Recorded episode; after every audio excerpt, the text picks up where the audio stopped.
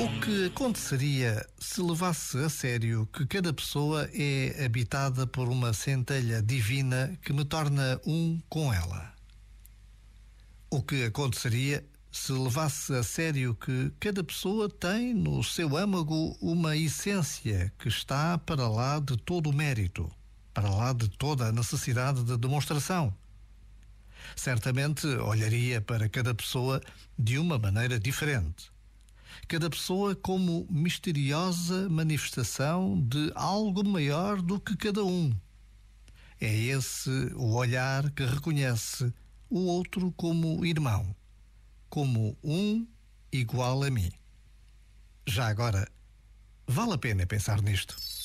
Este momento está disponível em podcast no site e na app.